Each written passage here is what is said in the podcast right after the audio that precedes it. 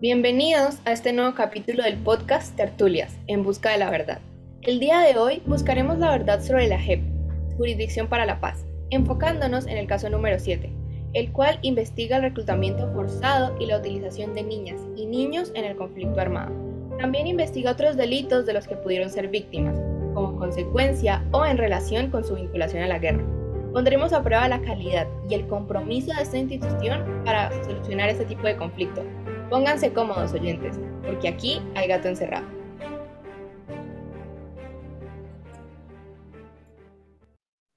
Para ponerlos en contexto, la Jurisdicción Especial para la Paz, la JEP, es el componente de justicia del Sistema Integral de Verdad, Reparación, Justicia y No Repetición, creado por el Acuerdo de Paz entre el Gobierno Nacional y las FARC. Según el presidente de apelación de la JEP, la Corte investiga bajo tres principios. El primero, las violaciones a los derechos humanos y al derecho internacional humanitario. El segundo, involucrar a los máximos responsables y determinantes de tales violaciones. Y por último, enfatizar en patrones y no tanto en casos individuales.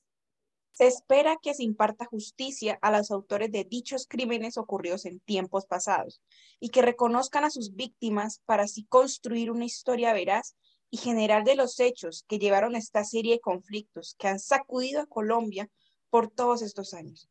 Cosas fundamentales para alcanzar la paz y mantener el orden y bienestar entre los ciudadanos. En el caso número 7, abierto el 1 de marzo de 2019, se habla de la utilización de víctimas adolescentes que están asociadas a ser partes de trabajos y participar de propósitos sexuales.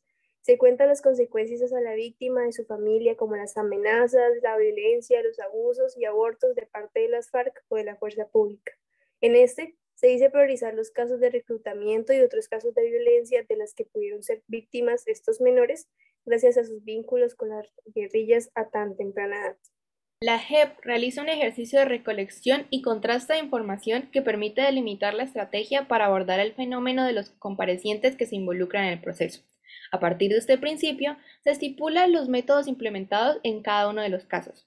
A continuación, analizaremos estas subdivisiones presentes en nuestro caso. Primero, el subcaso de la fuerza pública, que es responsable de los casos de utilización de niñas y niños en el conflicto y otros delitos vinculados a la guerra. En segundo lugar, el subcaso de la FARC, que al igual que la fuerza pública es responsable por casos de utilización de niños en conflicto y otros delitos vinculados a la tierra, en la guerra, pero además el reclutamiento, donde de manera general todos los exguerrilleros aceptaron la presencia de los menores de edad, negando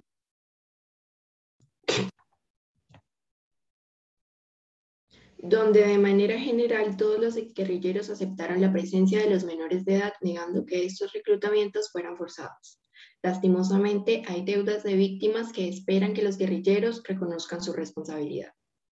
Uno de los compromisos de los nombrados anteriormente es que para someterse a esta justicia deben firmar un acta de compromiso donde se responsabilicen de aportar verdades que no han sido conocidas por la justicia ordinaria. Sin embargo, hay víctimas que consideran que esto no ha sucedido todavía, como una de estas afirma. No ha habido alguna confesión que nos sorprenda y que no sepamos o que no esté documentada en nuestros informes o en los de la Fiscalía.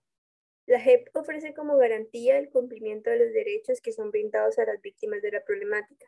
Esta garantía también aplica para recibir asesoría, orientación y representación judicial a través del Sistema Autónomo de Asesoría y Defensa de la JEP. Incluso se les brinda un acompañamiento psicosocial y jurídico en los procedimientos para que permanezcan informados de los avances de la investigación y también solicitar medidas de protección en sus derechos en caso de participar ante la JEP. Y aunque esto ciertamente ha sido de ayuda para muchas personas, es aún insuficiente para abarcar todas las necesidades de las víctimas, testimonio que ha sido expresado por algunas de estas.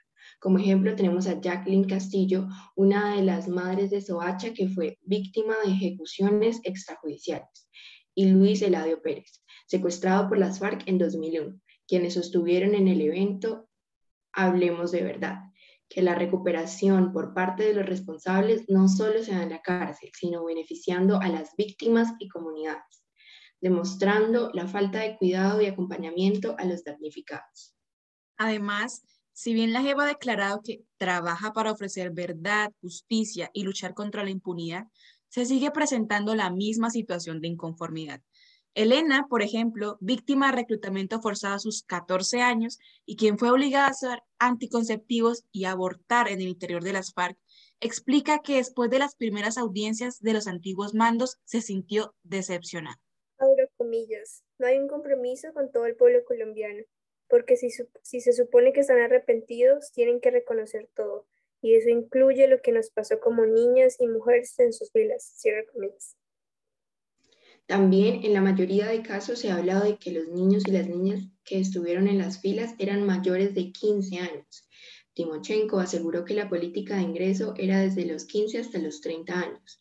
La abogada de Women's Link explica que la presencia de niños entre los 15 y 17 años a la luz del DIH no es un delito, pero sí lo es en legislación colombiana. De manera que la JEP podría estar lavándose las manos porque priorizará los crímenes internacionales y si ellos dicen que no incumplieron la norma de los 15 años, quedaría como un delito solo en el país. Esa puede ser la razón por la que no quieran reconocer que hubo menores de 14 años. Se estableció además que no podrán acceder a los beneficios de la JEP los exguerrilleros de las FARC que hayan cometido delitos sexuales en contra de menores de edad. Esto desconoce que la violencia sexual fue utilizada como un arma de guerra. Miles de casos serían entonces sancionados con las penas de la justicia ordinaria y no con la máxima de la JEP, que es de 20 años. Finalmente, una reflexión que podemos eh, lograr es que si bien las intenciones de la JEP y sus principios son positivos para algunas víctimas no son lo suficientemente competentes y requieren una metodología más eficaz que permita una justicia asertiva y puntual, tanto para las víctimas como para los victimarios.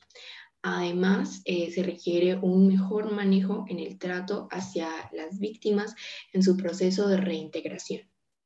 Este es un ejemplo más de que ningún sistema o institución es perfecto y que lo que pueden ofrecer no puede ser del todo cierto o no cumplir simplemente con las expectativas de sus miembros, aunque éste luche con la justicia de las víctimas del conflicto, brindando su apoyo a quienes realmente han sufrido. Gracias por escuchar el episodio de hoy, queridos oyentes. No olviden siempre estar informados y nos vemos pronto en una próxima tertulia. Adiós.